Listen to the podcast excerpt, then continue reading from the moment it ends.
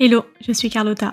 Bienvenue dans Product Marketing Stories, le podcast qui décrypte les méthodologies, partage des conseils et apprentissages concrets pour rendre compréhensible et accessible le product marketing. Dans cet épisode, j'accueille Megan Lagrève, Head of Product Marketing chez Malte, pour parler du positionnement. Un concept pas toujours très bien compris alors que c'est l'un des piliers du PMM. Si je devais résumer ce qu'est le positionnement en une phrase, je dirais que c'est l'art de rendre évidente la valeur que le produit apporte à son audience cible dans un marché donné. Vous l'aurez compris, un positionnement bien défini et exécuté est la clé pour rendre un produit super puissant. Car il permet de répondre à la question pourquoi on devrait choisir votre produit plutôt qu'un autre? J'avais à cœur de parler de ce sujet avec Megan car elle a travaillé sur la construction d'un positionnement pour un nouveau produit stratégique dans le cadre d'une acquisition d'une entreprise allemande. Dans cet épisode, Megan nous livre la méthodologie développée chez Malte pour définir un positionnement clair et efficace. On va parler de la définition du positionnement et en quoi ça se différencie du messaging et du branding, de la mise en place d'un système de tiering pour définir le niveau d'investissement à avoir pour le lancement d'une feature ou d'un produit, de la méthodologie étape par étape pour construire le positionnement, de la répartition des rôles avec les parties prenantes à chaque étape du process, et enfin de la stratégie go-to-market pour diffuser ce nouveau positionnement en interne et en externe. J'espère que ce retour d'expérience vous permettra de mieux appréhender le travail du positionnement pour gagner en impact. Bonne écoute. Hello Megan, comment tu vas? Hello Carlotta, ça va et toi? Ça va, ça va. Est-ce que tu peux nous dire qui tu es et qu'est-ce que tu fais chez Malte? Moi, je m'appelle Megan Lagrève et je suis Head of Product Marketing chez Malte depuis un petit peu plus de deux ans. Avant ça, j'ai passé quatre ans chez Google à Dublin et trois ans chez Facebook à Paris comme Program Manager et euh, j'aime le piano, les oiseaux euh, et la pole dance. Et donc euh, Malte, donc c'est une entreprise qui a été fondée en 2013 et on est une marketplace européenne et une solution qui permet à des entreprises et des freelances de travailler ensemble simplement et en, en toute sécurité. Aujourd'hui, on fédère une communauté de plus de 500 000 freelances euh, qui vont mettre leurs compétences euh, au service d'entreprises qui recherchent à travailler avec euh, des talents externes. Dans la boîte aujourd'hui, on est 600 personnes à travers 8 pays. De ce que j'ai compris, l'équipe Product Marketing a pas mal évolué depuis que tu es arrivé. Est-ce que tu peux nous expliquer comment est organisée aujourd'hui l'équipe? Quand je suis arrivée en 2021, il y avait une seule PMM qui était rattachée au marketing. Et comme Malte, on est quand même une entreprise B2B avec une grosse équipe de sales, il y avait un gros besoin sur l'enablement, sur la création de contenu. Donc depuis, mon rôle, ça a été de construire l'équipe, euh, donc remonter le cycle de vie du produit pour apporter de la valeur dès la phase de discovery jusqu'au go-to-market. On a varié un petit peu, on a eu une période de double reporting où j'étais côté marketing avec la CMO et en même temps rattachée à la CPO, donc Chief Product Officer. Et aujourd'hui, on a une équipe de 6 euh, et je suis en reporting direct avec la CPO. Et comment euh, elle est du coup l'équipe Ces six personnes sont full stack ou c'est plutôt chacun vraiment spécialisé dans un domaine du product marketing? Ouais, on est une équipe product marketing full stack euh, dans le sens où on couvre toutes les facettes du job. Euh, donc on a une personne qui va faire de la market research, euh, une autre du positionnement, du pricing, du messaging, du product enablement, go to market et contenu. Et on s'est spécialisé dans le sens où on a un focus principal. Par exemple, une personne qui est très bonne sur le positioning va faire ça en sujet principal et en même temps être en soutien s'il y a besoin lors d'un lancement, par exemple. Alors Megan, tu es là aujourd'hui pour nous parler d'un sujet euh, bien particulier et qui est en fait un des piliers du product marketing, euh, qui est le positionnement. Et tu vas pouvoir nous partager bah, tout le travail euh, que toi et ton équipe avez fait sur ce sujet dans un contexte qui est assez particulier puisque c'est un contexte d'acquisition d'une entreprise étrangère. Et avant de commencer vraiment dans le vif du sujet, je trouvais ça intéressant d'avoir ton avis et ton point de vue sur qu'est-ce que c'est que le positionnement et pourquoi c'est important de le travailler. Le positionnement, vaste sujet, c'est pour moi toute l'analyse qu'on va faire pour définir où on va se situer sur le marché par rapport à la concurrence, par rapport au potentiel de notre produit et aux besoins de l'audience. Il y a une comparaison avec l'immobilier euh, que j'aime bien, dont leur mantra c'est localisation, localisation, localisation. Et en gros, l'idée c'est tu peux upgrade ta maison avec toutes les plus belles cuisines ou les plus belles salles de bain du monde. Euh, si tu es dans un quartier pourri, tu la vendras jamais. Et donc le positionnement du produit ou d'une offre, c'est un peu la même chose donc c'est bien si tu upgrades ton produit avec euh, des features, euh, une belle expérience utilisateur ou beau design. Euh, mais si ton positionnement il est mauvais, ça veut dire que tes clients ils penseront pas aller te chercher, même si ton offre est meilleure, tu n'auras pas d'adoption. Ça fait un petit peu abstrait comme ça, mais c'est ta position dans l'écosystème concurrentiel et là où tu vas apparaître vraiment pour un utilisateur comme la solution face à un besoin donné. J'aime beaucoup cette comparaison. Du coup, si on vient au fait de pourquoi c'est important de le travailler, est-ce que tu peux nous en dire plus? Ouais, alors si je synthétise, si tu connais ton positionnement, tu peux dire non.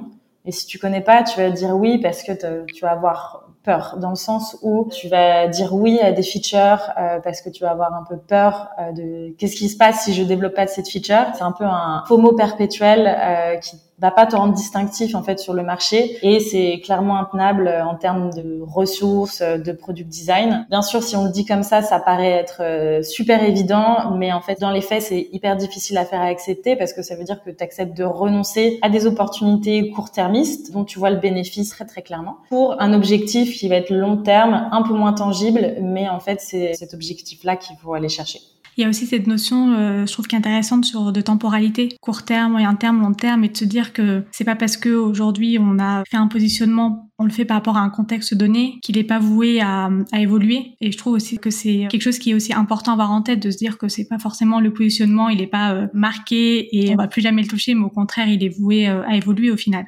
Ouais, c'est ça. Faut pas être rigide. Il y a plein d'exemples de grandes entreprises qui ont fait complètement évoluer leur, euh, leur positionnement parce que tu t'adaptes aux évolutions du marché, de la consommation. Parfois, ça peut être la législation, les concurrents. Mais ce qui va rester constant, ça va être la, la vision de ton entreprise et c'est ce cap-là que tu vas aller chercher en ajustant en fonction ouais, de ces différents facteurs-là. J'ai une question parce que c'est quelque chose qui revient souvent. C'est de se dire c'est quoi la différence entre le positionnement, le messaging, le branding? On a l'impression que c'est un peu tout pareil. On se mélange un peu les pinceaux. Est-ce que euh, très rapidement tu peux nous dire justement en quoi le positionnement se différencie du messaging et du branding? Alors ton positionnement, donc c'est qui tu vas être et euh, le messaging, ça va être la traduction écrite de ton positionnement. Donc une fois que tu as défini euh, ta, proposition de valeur, que tu as ton angle de positionnement, tu vas devoir le raconter sur tous tes supports et tu vas faire varier ces messages en fonction de l'audience. Par exemple, tu vas pas exprimer euh, de la même manière euh, un message sur un, grand billboard marketing versus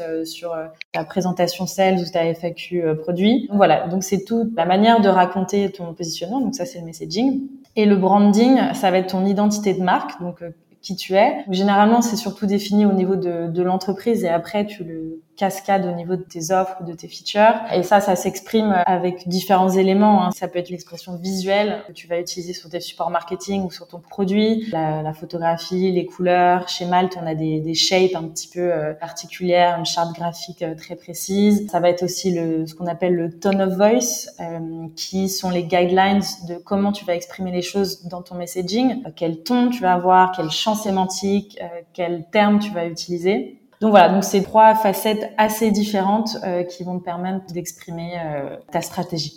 Oui, au final, le, positionnement, c'est un peu le squelette qu'après on vient habiller euh, avec les messages, le branding, la tonalité de discours, le graphisme, etc.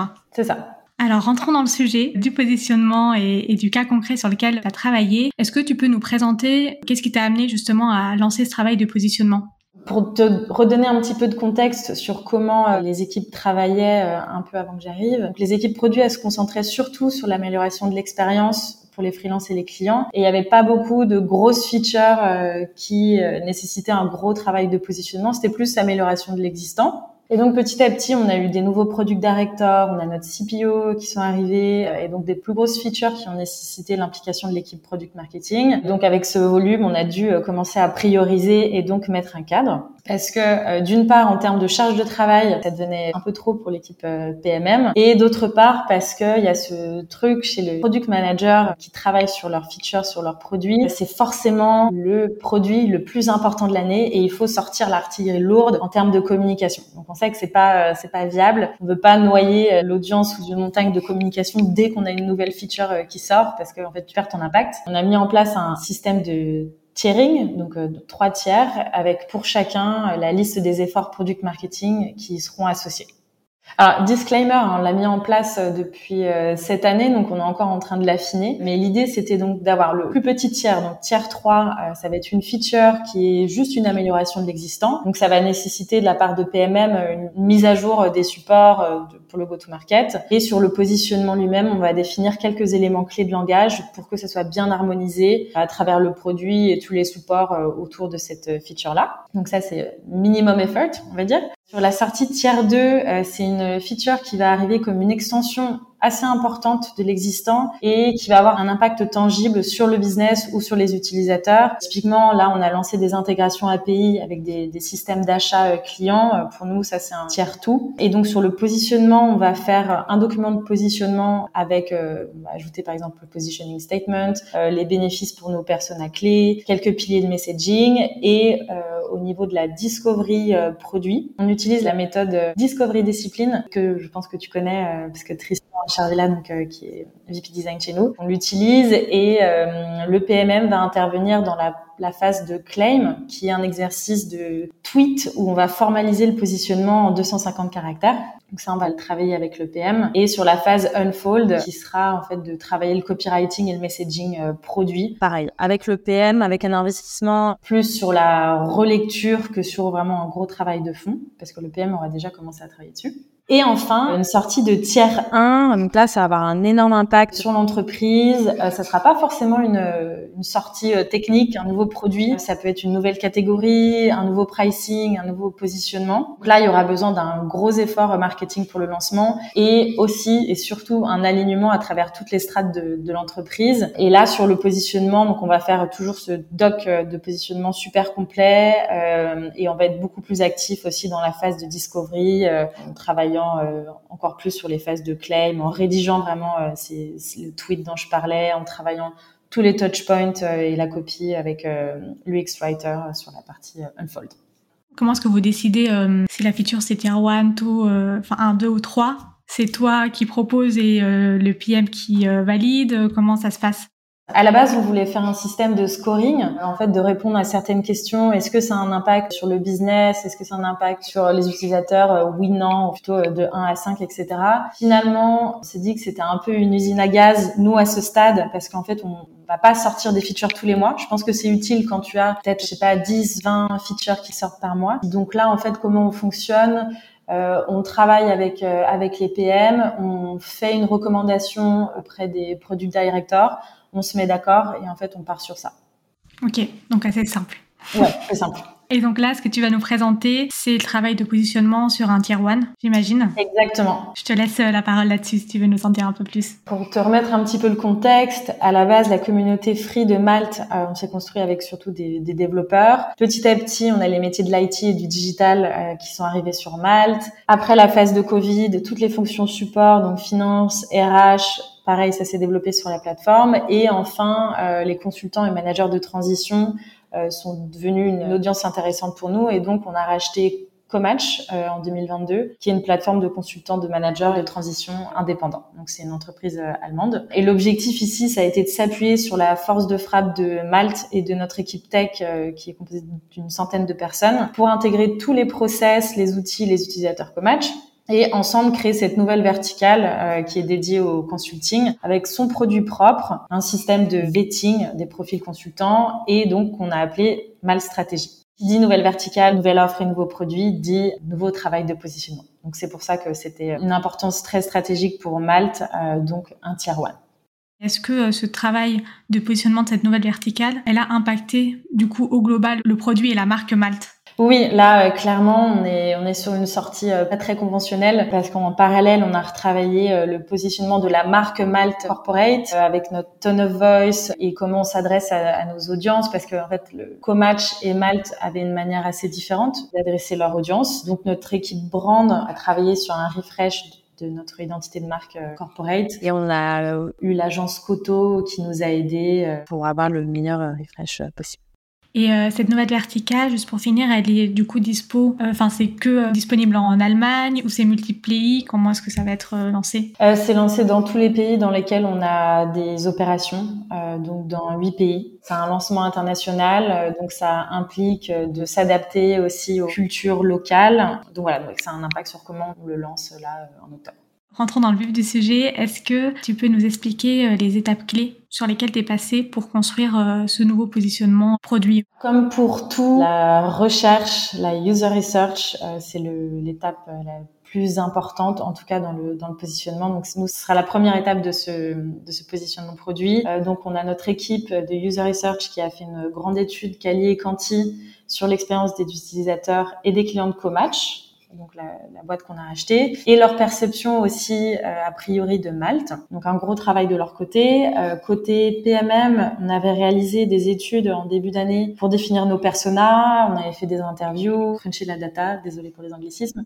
Et Comatch avait fait la même chose de son côté. Donc on a réutilisé ça. Et en parallèle, euh, avant l'acquisition, il y a une étude de due diligence euh, sur le marché qui avait été faite. On avait un bon terreau pour euh, construire ce positionnement. Donc ça, c'est l'étape 1, faire de la recherche. Une fois que donc la PMM en charge de ce positionnement a bien intégré toutes ces infos, la deuxième étape, c'est d'identifier les, les, besoins ou les pain points euh, de notre audience. Donc nous, la particularité, c'est qu'il y a à la fois les clients et à la fois les consultants, et de formaliser tout ça dans un doc de positionnement. Un exemple pour les consultants, un des besoins, c'était d'avoir une relation privilégiée avec un contact humain qui l'accompagne sur les projets. J'ai juste en cité un, mais voilà, on a fait la liste. Et pour les clients, un point important, c'était euh, la qualité euh, des profils qui leur étaient proposés. Donc vraiment à cette étape, on parle pas encore de solution euh, à ces problèmes, on reste vraiment focus sur le besoin de l'utilisateur. Ça va nous permettre de former l'intro de notre positioning document et ce qu'on fait nous, c'est qu'on y rajoute des citations, des références à la user research pour que ça soit concret pour euh, quiconque arrive sur le document et n'a pas forcément euh, tout ce contexte.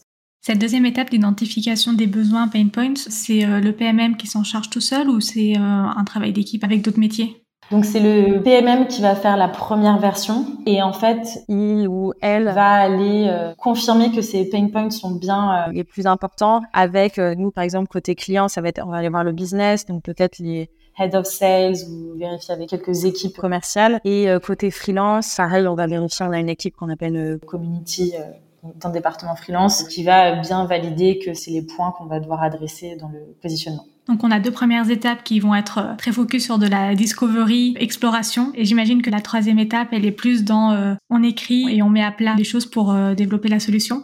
Ouais, exactement. Une fois qu'on a bien cerné le, sujet, on va commencer à rédiger la première partie du, positionnement, toujours au sein du même doc. Hein, avec donc on a des, des, sections, on a créé un template qu'on réutilise à chaque fois et je pourrais le partager si ça intéresse d'autres personnes. Donc on commence par le nom de l'offre et ce qu'on appelle un one-liner. Donc c'est une ligne euh, qui va décrire hyper simplement euh, ce qu'est ton service ou ton offre. Donc nous c'est Mal Stratégie, la communauté des consultants et des managers de transition. Donc pas de fioriture, juste juste ça. Après ta catégorie et ta sous-catégorie. Après on va rajouter quelles sont les alternatives concurrentes Qu'est-ce que ferait l'utilisateur si on n'existait pas? Nous ici, ça serait, bah, en fait, je vais passer par des agences de consulting euh, un peu classiques et enfin, dans cette première partie, on rajoute les terminologies associées. Euh, c'est pas obligatoire, mais nous, on voulait pas qu'il y ait de dichotomie entre un freelance qui est sur Malte et un freelance qui est sur Malte Stratégie. Donc, c'était important qu'on donne vraiment le ton pour pas créer une guerre en fait entre les freelances qui sont sur Malte parce qu'ils sont tous importants. Donc voilà. Donc ça, c'était euh, la première étape de formalisation.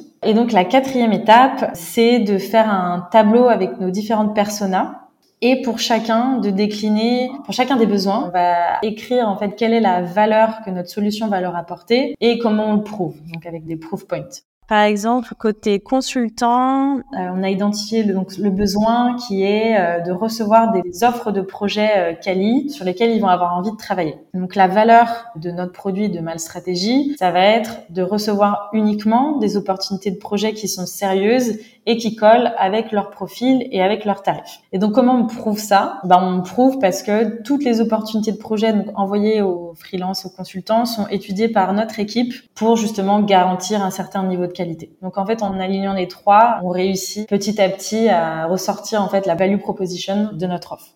C'est un exercice qui peut prendre beaucoup de temps, suivant le nombre de personas, euh, le nombre de besoins. Il faut bien valider aussi que la valeur que tu apportes aux, besoins est la bonne. Donc là, en général, ce qu'on fait, c'est qu'on refait un check avec quelqu'un du business, euh, quelqu'un côté freelance, pour être sûr qu'on va dans la, dans la bonne direction et éviter les allers-retours. Et est-ce que euh, parfois, enfin par exemple dans ce travail, par rapport à ce travail de match avec les personnages, vous vous êtes dit bon bah en fait euh, finalement ce personnage on répond pas si bien à ce besoin et au contraire on répond plus euh, aux besoins d'un autre personnage et du coup vous avez un peu adapté la cible et, et l'audience que vous voulez adresser? Exactement. Sur cet exercice précis, on a fait l'exercice pour les utilisateurs de Malte versus les utilisateurs de Malte Stratégie. Et en fait, on s'est rendu compte que parfois la value proposition qu'on avait établie pour Malte Stratégie, elle n'était pas assez différenciante par rapport à l'offre de Malte. Donc en fait, rien que de le formaliser comme ça, ça te permet en fait de retravailler aussi ton positionnement. Donc oui, c'est un travail itératif et euh, le process en, soi te permet d'affiner. Euh, donc oui, c'est clairement quelque chose qui nous a permis d'aller vraiment au cœur de qu'est-ce que Malte Stratégie. On essaye de pas avoir plus de quatre value proposition parce que sinon ça devient illisible. Et en fait, si euh, un utilisateur lambda ne comprend pas en fait pourquoi je devrais utiliser ce produit en trois secondes c'est qu'on a loupé l'exercice.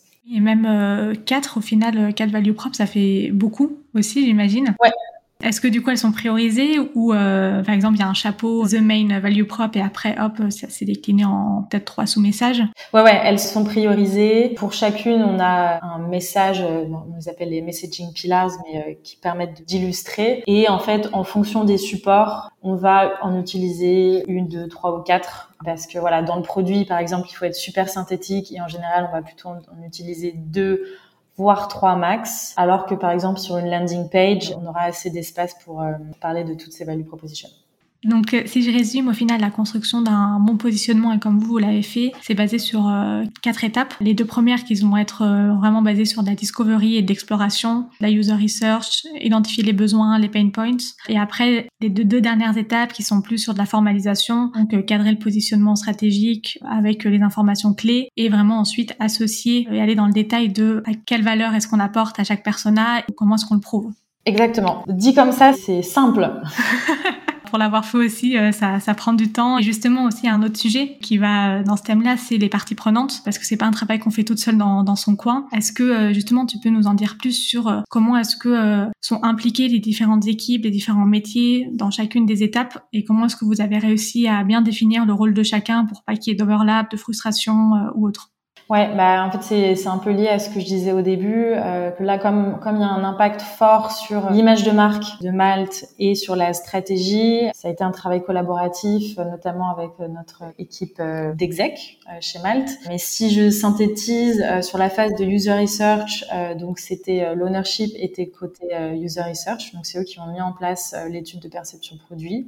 Et nous de notre côté, côté PMM, on était responsable de l'étude de marché et de centraliser toutes ces informations sur le, la partie positionnement, si je fais un RACI, donc PMM, euh, donc qui travaille sur ce document de positionnement, était donc euh, responsable, donc en charge d'organiser euh, les meetings d'alignement, d'aller chercher les informations, de retravailler euh, les, les values propres en fonction des différents feedbacks. En termes d'accountability, donc c'est un combo de notre CMO, de notre Chief of Freelance Department et de notre CEO qui sont en fait en validation finale des grandes values propres de la tagline et du nom donc euh, sur euh, sur Mal Stratégie. Sur les contributeurs, il y en a eu beaucoup. Euh, comme c'était un rachat d'une autre entreprise, ça a été important pour nous d'inclure les, les founders de Comatch qui connaissent super bien leur audience, leurs produits.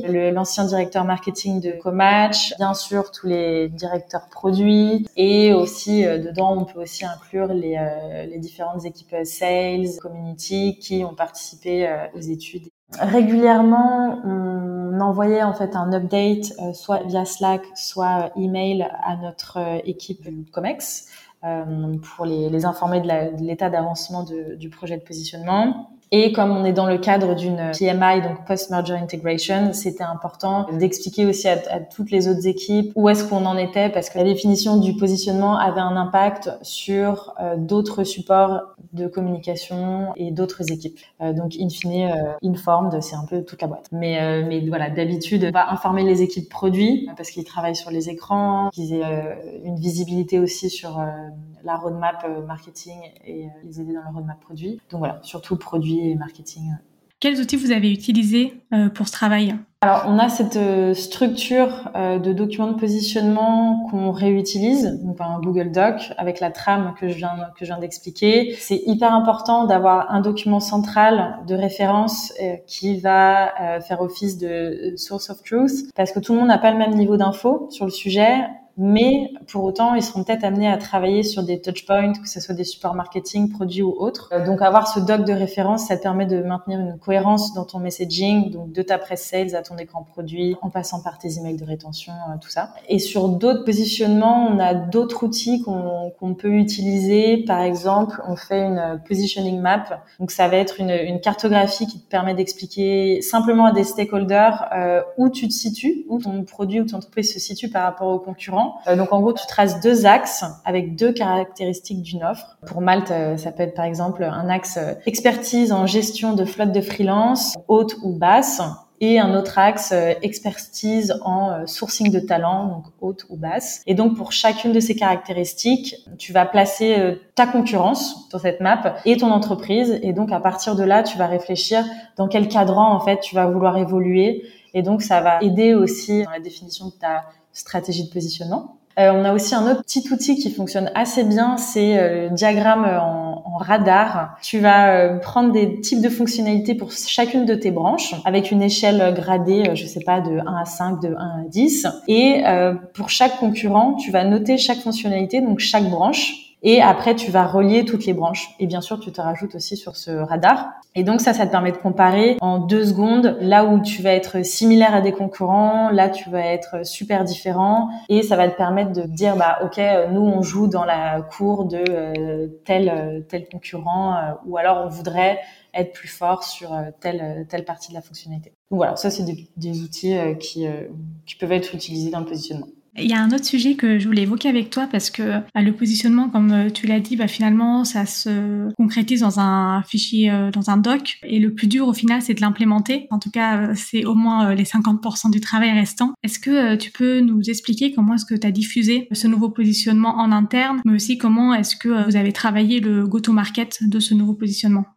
C'est un très bon point. Tu peux avoir le, plus beau positionnement du monde euh, sur un document. Si personne ne le lit, il faudra louper l'exercice. Donc nous, ce qu'on a fait, c'est qu'on a créé des guidelines simplifiés et partageables euh, à différentes équipes. On en a fait un, la brand, on a fait un sur le tone of voice, donc à destination des équipes euh, product design, communication, contenu. On a fait une synthèse en deux ou trois slides des propositions de valeur et de la tagline de Mal Stratégie, donc surtout à destination du produit, parce qu'ils allaient construire les écrans. Et et enfin, un glossaire des termes à utiliser ou à ne pas utiliser qui a été co-construit avec notre UX Writer et l'équipe Brand.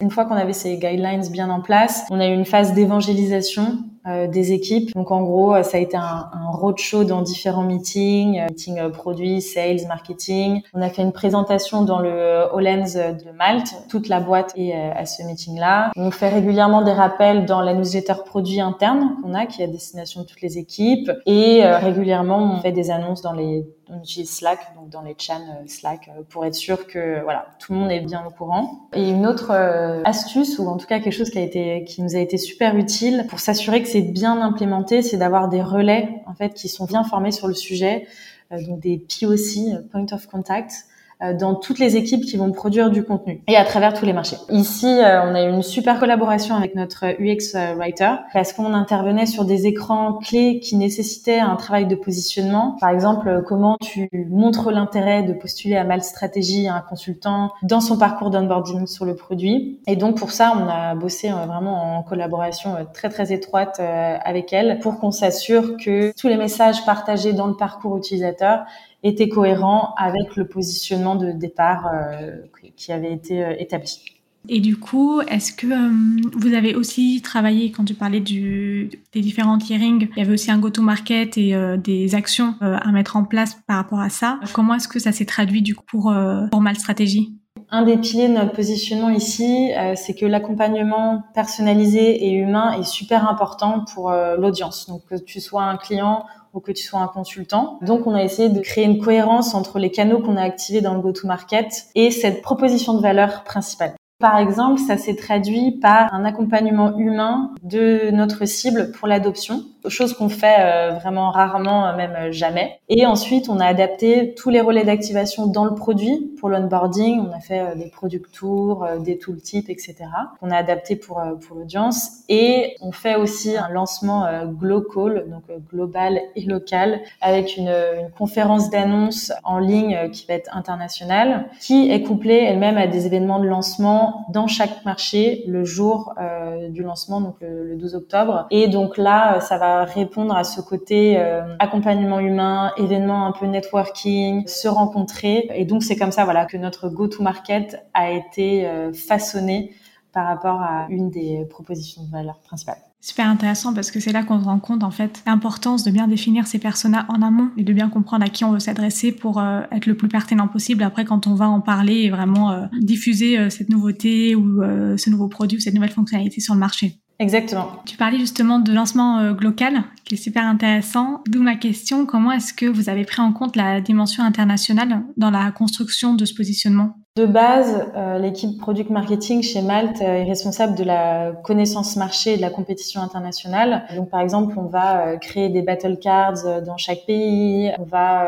travailler avec des analystes et faire des synthèses de rapports, etc. Donc, ça nous permet de base d'avoir cette vision globale qui nous permet de construire un positionnement en ayant ces informations-là. Et en plus de ça, bien sûr, on a travaillé avec les équipes qui sont en local pour la construction de ce, de ce positionnement-là. Et de manière générale, si euh, le positionnement est amené à varier en fonction du pays, euh, parce que ça peut arriver hein, en, Allemagne ou en France, tu t'as pas, tu vas pas mettre le même euh, le même accent. Ce qu'on va faire, c'est que dans notre doc de positionnement, on va avoir soit une section, soit un sous-document par pays qui va préciser comment s'exprime le positionnement sur ce pays en particulier. Donc, euh, en termes de variation, ça pourrait être un glossaire spécifique. Quels sont les termes qu'on va utiliser? Quels sont les, les USP euh, Comment elles vont être priorisées peut-être un petit peu différemment? Quels sont les piliers de messaging qui vont être adaptés à la culture locale? Est-ce qu'il y a un nom spécifique pour cette offre? Parce qu'on a eu des exemples où on a lancé des, des produits euh, vraiment un peu de manière très bourrin, la même chose partout sur tous les pays. Et ça n'a pas forcément fonctionné on essaye vraiment aujourd'hui de, personnaliser tout en gardant un squelette commun pour que l'offre ne soit pas non plus euh, complètement euh, dénaturée euh, dès que tu, changes de pays. Donc voilà comment on essaye d'avoir cette dimension internationale. Merci beaucoup pour toutes ces explications. C'était super clair. Merci à toi.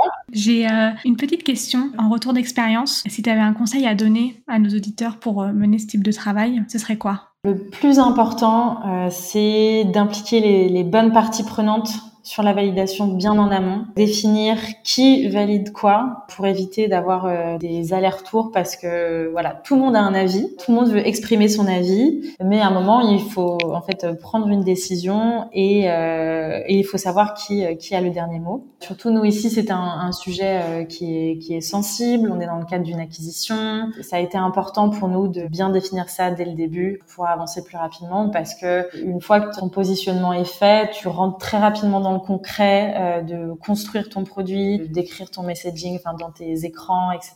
Donc c'est important que ce soit bien validé euh, tout au début. Trop bien, merci pour, euh, pour ces petits conseils. Et on passe aux trois dernières questions de la fin, si tu es d'accord. Ouais.